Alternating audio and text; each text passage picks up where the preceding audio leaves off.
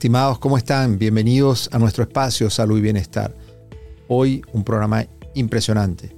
El doctor Edward Besser hablando de cataratas. ¿Qué son las cataratas? ¿Cuáles son las nuevas alternativas terapéuticas? ¿Qué son los nuevos lentes que se están usando para corregir los problemas de visión?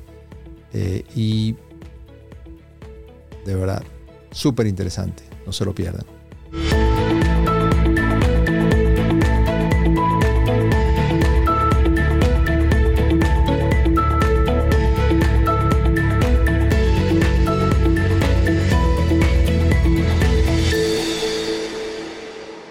Estimados, ¿cómo están? Nuevamente bienvenidos a nuestro espacio Salud y Bienestar. Eh, hoy tenemos de vuelta a nuestro invitado. Como saben, siempre les digo que tenemos invitados de lujo. Hoy tenemos un oftalmólogo de lujo, el doctor Eduardo Besser, y vamos a hablar sobre cataratas. Estimado. Buenos días, muchas gracias por, uh, por, tenerme acá en un tema que, que, para mí es muy especial porque para eso fui a, a estudiar medicina, para pueda ayudar a la gente y restablecer la vista de, las personas. Es impresionante, ¿no? Es impresionante. Uno a veces trata de ver qué, qué órgano es más importante y uno, increíble no poder ver, ¿no? Claro. Es, es, increíble, es el contacto. Estaba la otra vez viendo un concierto de Andrea Bocelli. Es increíble ver cómo logra conectarse a pesar de no tener la vista, pero cómo sería de increíble que él pudiera ver y que pudiera además conectarse con, con su público. A pesar de que tú ves cómo, cómo intenta o cómo siente y cómo puede desarrollar otros sentidos, pero definitivamente la vista, la gente dice, bueno, es la vista, es el gusto, es el olfato, cuando la gente tuvo el COVID y perdía el sentido del, del, gusto y no podía oler. Y, bueno, es increíble, pero definitivamente la vista es un tema apasionante. ¿Qué son las cataratas? Entonces, el ojo funciona más o menos como una cámara. O vamos a decir, el ojo vino primero, entonces tal vez la cámara funciona como el ojo. Pero entonces, en una cámara tenemos uh, el lente adelante, pasa a través de, del shutter, que se abre y cierra para, eh, para uh, determinar cuánta luz entra al ojo. Y luego la luz cae en la, en la película. Bueno, estamos hablando de, de cámara. De la cámara, claro. El ojo funciona uh, muy similarmente. Entonces, tenemos el tejido de hasta adelante, que es uh, la ventanita clara, que se llama la córnea. La pupila es la parte negra y eso regula cuánta luz entra al ojo. Detrás de la pupila tenemos el lente natural, que también ayuda a enfocar la vista y también ayuda a, enfocar y cambiar la vista de lejos a cerca. Y luego luz pasa a la retina. La retina es como la película de una cámara. Y de ahí entonces la información se va por el nervio óptico al cerebro, donde todo se interpreta.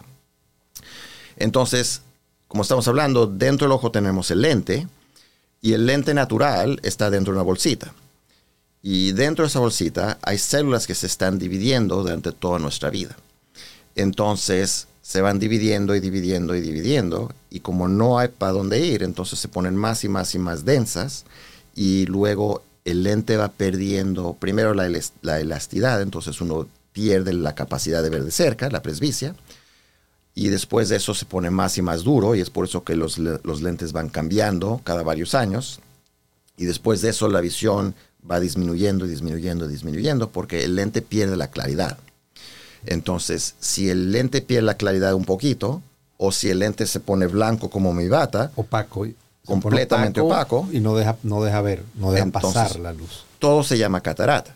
Entonces, la decisión para cuando se hace cirugía de catarata eh, sería cuando le está afectando a la persona de poder ver letreros, leer, manejar, hacer las cosas que uno normalmente hace.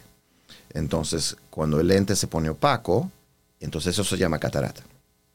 Y dependiendo del grado de opacidad, es que tú puedas, puedes ver como a través de un vidrio esmerilado, porque ves como que hay algo que no te deja ver nítido, o al grado que ya no puedes ver porque el lente se volvió totalmente opaco. Claro. ¿Qué produce que el lente ya comentabas algo del envejecimiento natural, pero hay gente que por algunas razones el lente se hace más opaco o este proceso se hace a edades más tempranas. Claro. Entonces hay ciertas enfermedades como el diabetes, hay ciertas medicinas como prednisona, hay ciertas cosas que afectan al cuerpo en sí, que también afectan el ojo. Y esas cosas también causan que uno tenga enfermedad, eh, digo, ah, cataratas más temprano.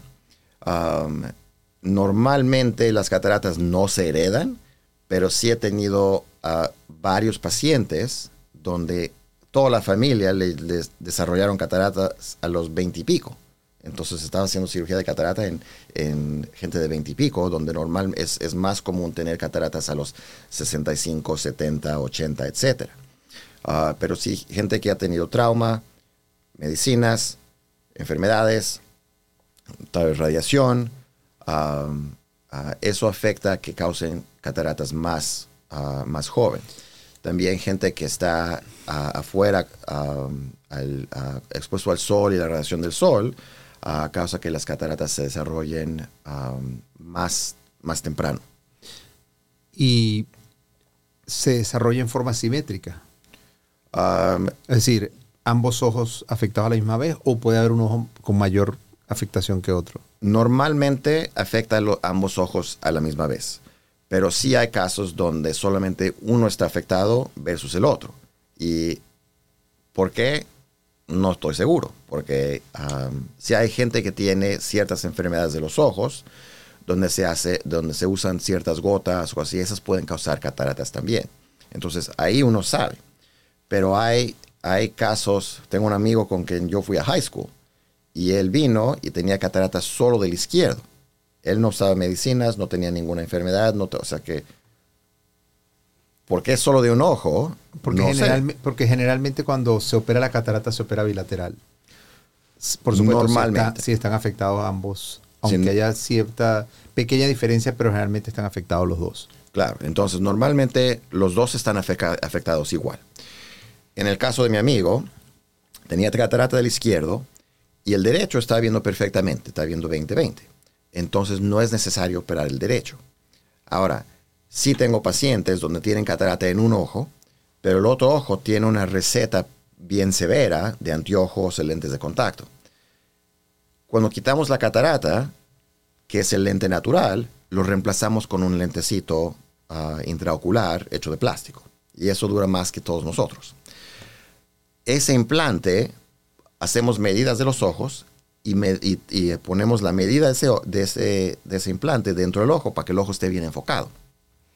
Ahora, en el caso donde hay una receta tremenda en un ojo y el, ojo, el otro ojo vamos a cambiarlo y a causar que no tenga nada de receta en ese ojo, va a haber un imbalance tremendo y la persona no va a tolerar eso.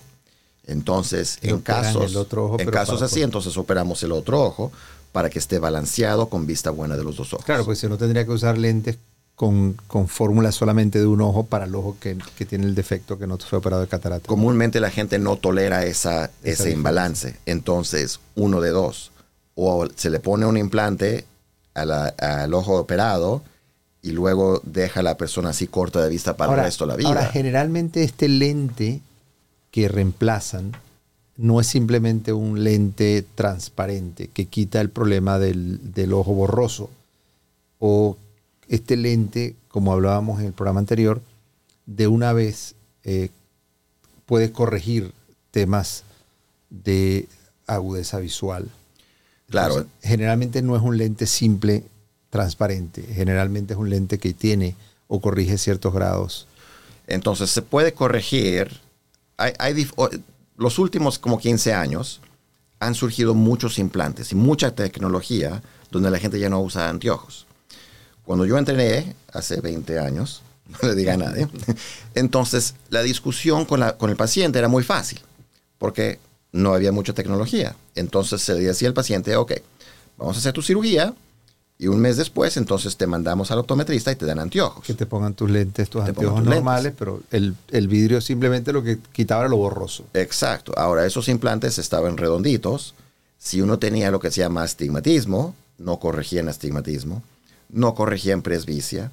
Entonces, por eso uno necesita usar anteojos.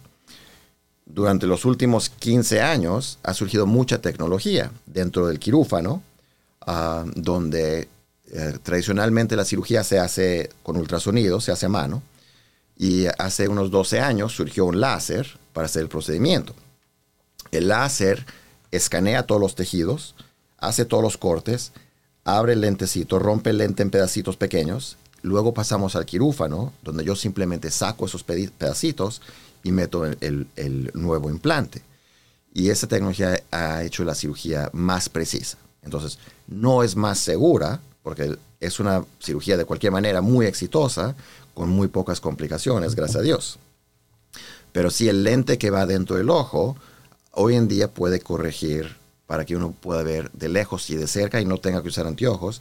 Y ya que ese lente está ahí, está hecho de acrílico y el, resto del ojo ya no está cambiando. Entonces, uno ya no necesita usar anteojos ya para el resto de la vida. So, la tecnología es, es una maravilla. Ahora, yo creo que estamos hablando un poco de costos, de seguranzas y de cosas de esas. ¿Y habría algún tema de estos lentes? Ya, ya comentabas algo del tema de si hay poca luz, puede requerir que, que tengas mejor luz para ver. Em, ¿Alguna contraindicación para ponerlos en pilotos o no sé? Entonces, los primeros lentes que eran multifocales, como habíamos discutido anteriormente, los multifocales es un lente, ah, un lente regular y luego tiene esta serie de anillitos que también dobla la luz un poco.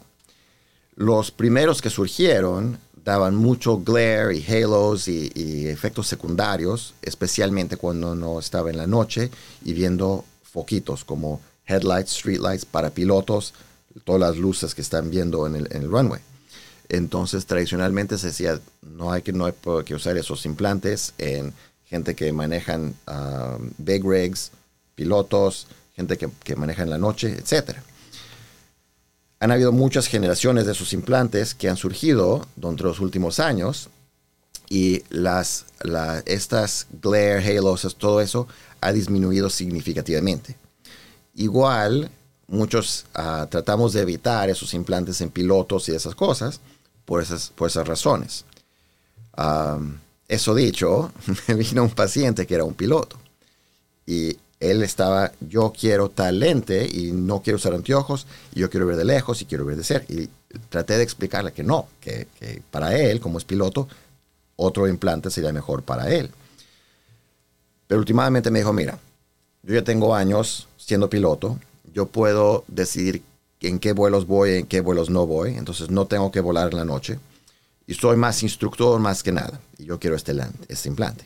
Dije, está bien regresó, dijo que estaba volando en la noche, que había visto mejor que había visto en toda su vida, que todas las luces del runway, que todo el, las, ah, ah, todo el equipo dentro del cockpit lo veía todo perfectamente.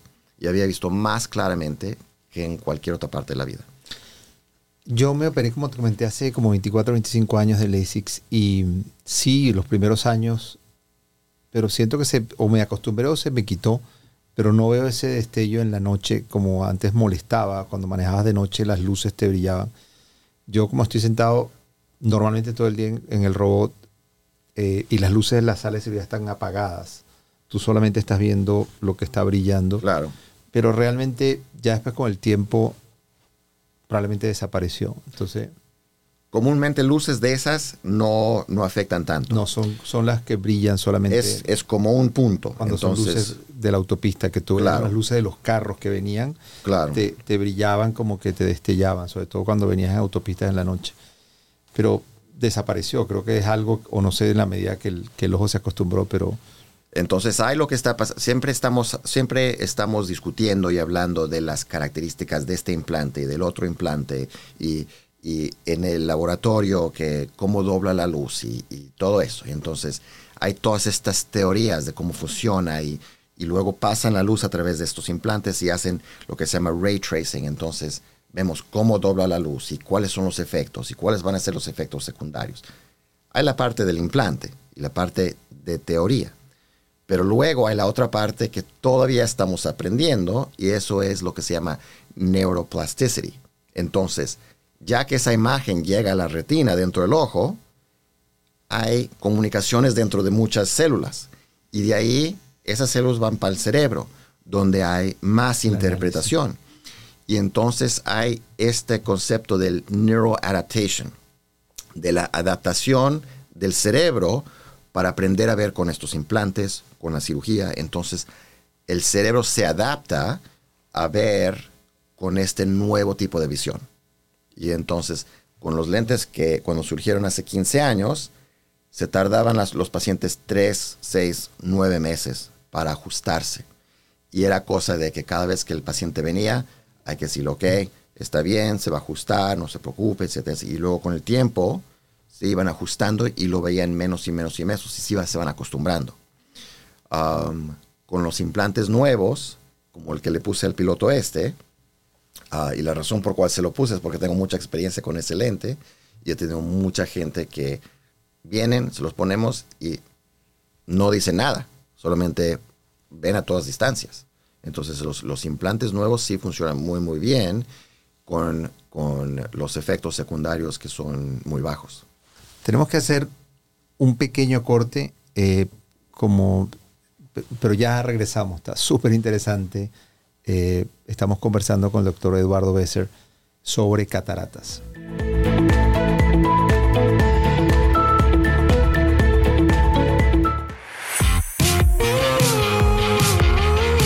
Ana Cristina Olvera y aquí en Uno Productions estamos creando contenidos para la comunidad latina. Yo te invito al podcast Habitantes del Futuro, en donde analizamos temas de ciencia, tecnología e innovación para demostrar que los hispanos y los latinos estamos participando como generación en la tecnología y la ciencia que cambiará la era de los habitantes del futuro. Búscanos en tu plataforma favorita.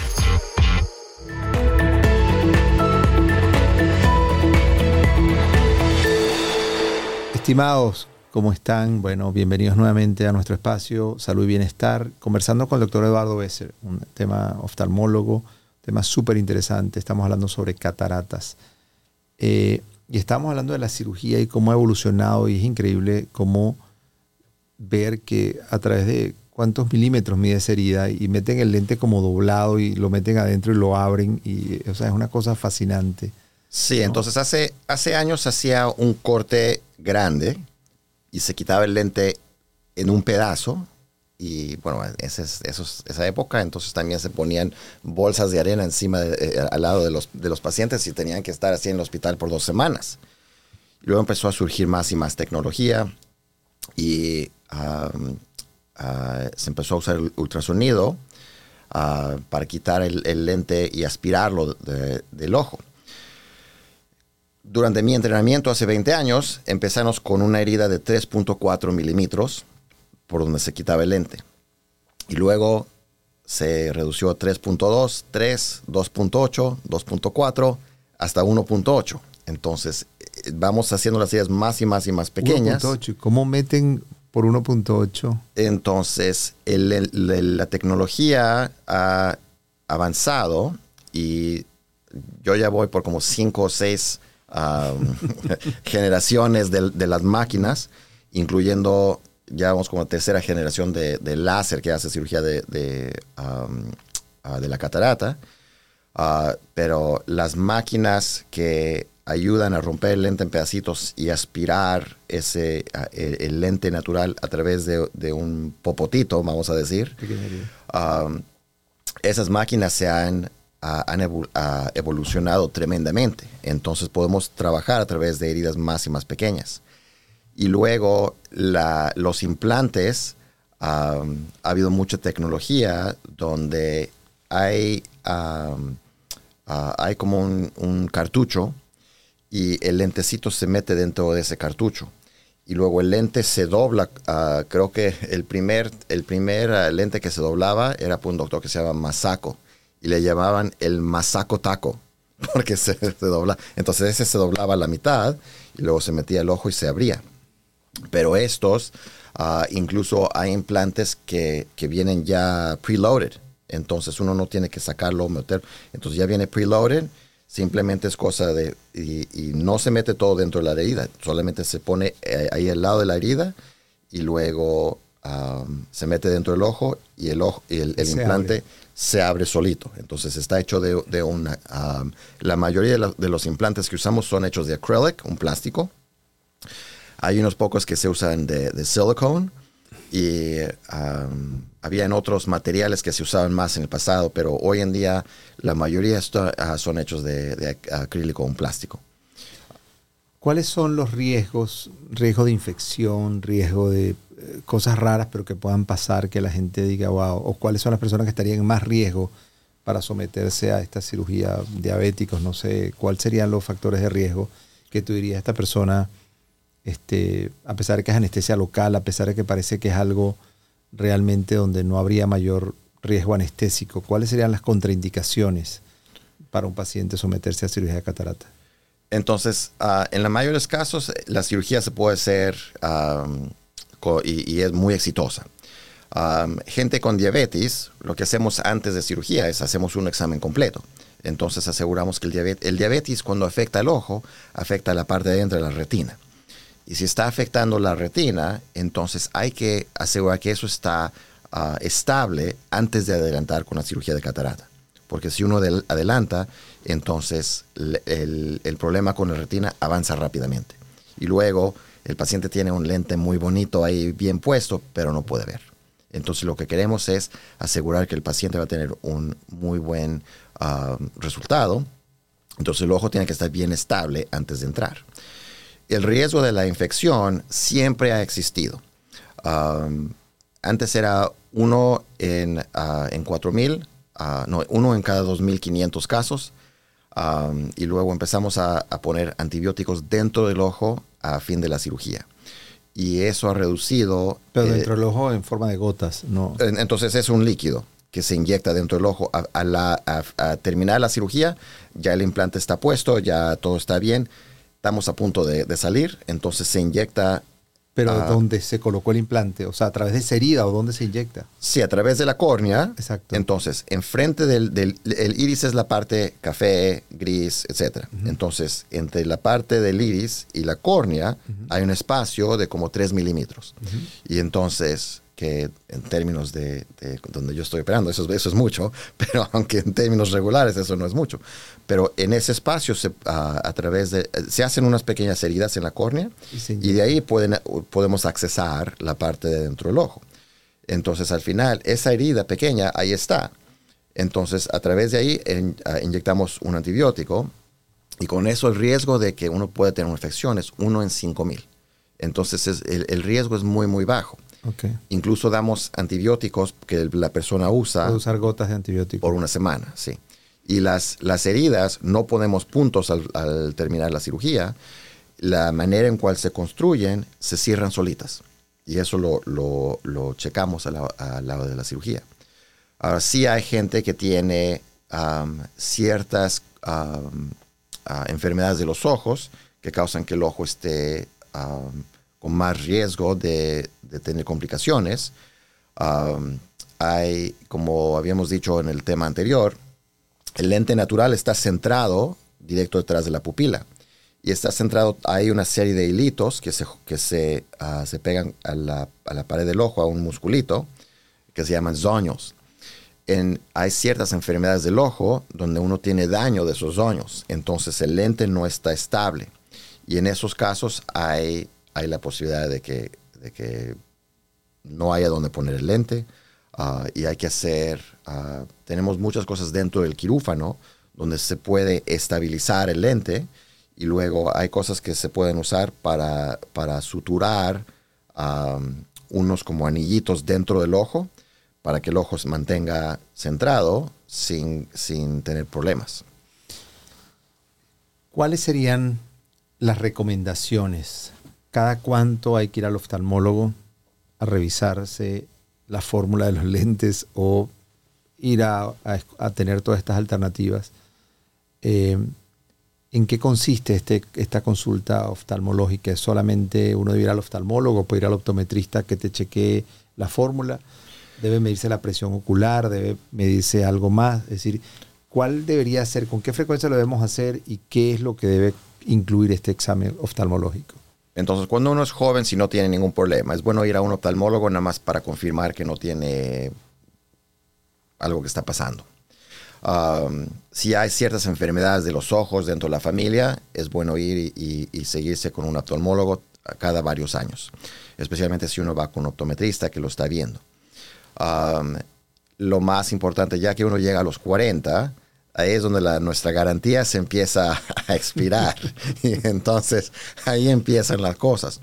Cosas como glaucoma. Glaucoma nos puede pegar a cualquier edad, pero es más común después de los 40. Glaucoma es una enfermedad donde la presión del ojo empieza a subir, la presión intraocular. nos puede afectar, eh, nos empieza a afectar la presbicia, nos puede empezar a afectar lo que se llama la degeneración de la mácula, nos empieza después de los 50. Entonces, cada varios años nos van afectando. Entonces, a los 40 definitivamente un examen con un oftalmólogo. si no tiene nada, puede a los 45 si no tiene nada, puede los 50 de ahí cada año. Como la próstata, después de los 50 todos los años. Así es. Ah, y luego, cuando uno es más joven, si uno va, tiene un examen, no tiene nada, si tiene 20 años, 25 años, uno está viendo bien, ya le, ya le dieron de alta, dijeron que todos los ojos se ven bien, no tiene nada de que preocuparse. Anteojos para el sol y con que la vista no cambie, está bien cada unos varios años, no hay problema. Pero si después de los 40 hay que ir a, em, a, estar un poco más pendiente de nuestra salud, porque ahí es cuando... Después de los 50, una vez al año. Sí. Wow. Sí, porque ahí es, ahí es, cuando empieza de la degeneración de la mácula, posiblemente cataratas.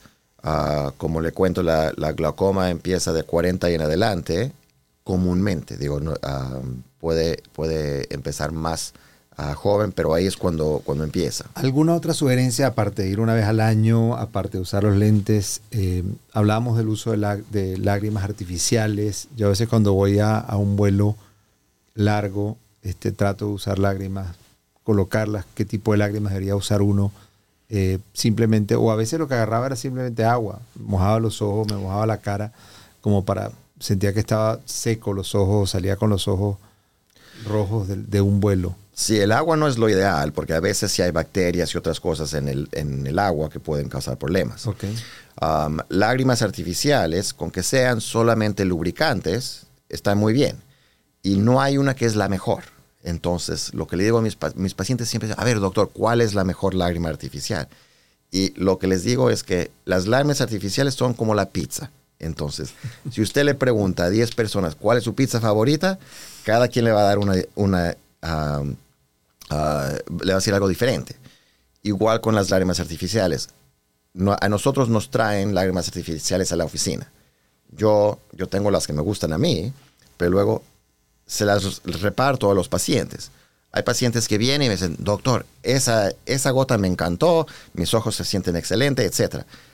Otros pacientes esa gota no me gustó para nada. Entonces, la mejor gota es la que le guste a usted. Yo realmente Bien, mi esposa me siempre anda comprando lágrimas y yo uso y realmente a todas las siento refrescantes. No, no he llegado a decir que una es distinta que la otra, eh, pero ¿de qué están? Podría ser simplemente solución salina, o sea, ¿qué? O agua artificial. Entonces eh, tienen... perdón, agua estéril. Es decir, ¿qué, qué, qué contienen estas lágrimas artificiales? Entonces, para, para, agruparlas. A veces tienen un poquito de glycerin, tienen un poquito de agua estéril, tienen ciertas um, ¿cómo se llaman? solución, como buffers. Y, esos, y la concentración de estas cosas cambia un poquito entre las gotas. También, si uno va a la farmacia, ahí tiene esta marca, pero la marca tiene como cuatro diferentes productos cada producto es un poquito diferente y unos son más espesos que los otros. Entonces, para gente que tiene un ojo un poco más reseco, hay lo que se llama gel drops o liquid gel. Hay otros que están más aguados, o sea que, y a cada quien le gusta uno diferente. Um, Ahora, hablábamos de que algunos de, estos, de estas lágrimas también tienen sustancias que son vasoconstrictoras, que producen cuando el ojo está rojo. Claro. Eh, ya no son simplemente lágrimas artificiales, tienen algo. ¿Y qué, cuál es ese principio que produce esta, Entonces, esas gotas como el Vicin, el Clear Eyes, cualquier gota que dice que le quita lo rojo, um, si se usan de vez en cuando no hay problema. Pero esos son lágrimas artificiales, pero le agregan un vasoconstrictor. Entonces eso causa que las venas del ojo se, se, se encojan y de repente los ojos están blancos. Ahora, si el ojo está irritado, todavía no, ha curado la irritación. El ojo está, está rojo por una razón. Um, si está reseco irritado y por eso está rojo, un lubricante debería de, de ayudar con eso. Um, pero cuando uno usa estas gotas que le quitan lo rojo y lo está usando todos los días, varias veces al día, las venas se, se van acostumbrando entonces tienen menos, menos efecto y hay que usarlas más y más y más y más. Ahora, ¿por qué el ojo se puso frecuente? ¿Por qué el ojo se pone rojo por cansancio? ¿O porque ah. estuvo expuesto muchas horas trabajando en la computadora? ¿O porque estuvo en un vuelo y sale el ojo seco, rojo? Eso es lo que pasa. Cuando estamos en la computadora o leyendo por mucho tiempo, entonces no parpadeamos suficiente. Entonces, ah, si estamos aquí hablando, parpadeamos cada varios segundos. Cuando uno está haciendo cirugía a través del, robotic surgery, como usted lo hace, entonces no está parpadeando. Tiene los ojos así abiertos, está, está intenso en su, en su trabajo. Okay. Gente que juega, juega video games. Mi, esposa hace ah, diseño gráfico. Yo la he visto ahí enfrente de la computadora tratando de, de ajustar los colores y la veo y no ha parpadeado por horas y de repente se sale de la computadora y empieza a hacerle así. Y es porque como no parpadeamos cuando estamos haciendo cosas intensas, especialmente en la computadora, los ojos se van resecando y se irritan. Entonces, la gente de, de marketing reconoce eso. Entonces, ahí tienen lágrimas artificiales y ahora tienen computer vision drops. computer vision drops son la misma cosa. Claro. Pero como la gente tiene síntomas, cuando está usando la computadora, ah, ahora estas deben ser para la computadora. Entonces ahora la gente tiene... Y, van a sacar unas para los videogames, unas para los smartphones, así, una para cada Así va a ser. desarrollando el mercado. Así es. Pero entonces simplemente con gotas que no tengan ningún aditivo, simplemente para lubricar el ojo. Sí. Y tratar, por supuesto, de interrumpir, como decías, periódicamente y, refrescar la vista y, y no... Claro, si los ojos aún se mantienen rojos, puede ser otra cosa que está causando rojo. Entonces puede tener alergias, puede tener blefaritis, puede tener, o sea que hay muchas enfermedades de los ojos que causan que los ojos se pongan rojos. Si es de vez en cuando se pone lubricante, si los ojos se calman. Nada está, buenísima esa conclusión que las lágrimas artificiales son como la pizza. Definitivamente cada quien eh, tiene diferentes gustos y que algunas las consiguen más útiles o no. La verdad que bueno, Eduardo, ha sido un, tremendo placer. Eh, el doctor Eduardo Becer es un oftalmólogo, está en el Angels Eye Institute, aquí en Los Ángeles, el Instituto del Ojo. Ha sido súper, súper interesante la conversación. De verdad que hay muchos otros temas, ¿no? Sí, hay muchos. Pero hay que, hay que seguir. El glaucoma es otro tema apasionante. Sí. El, el glaucoma hay que checarse porque el, desafortunadamente ahí uno no tiene nada de síntomas hasta el final.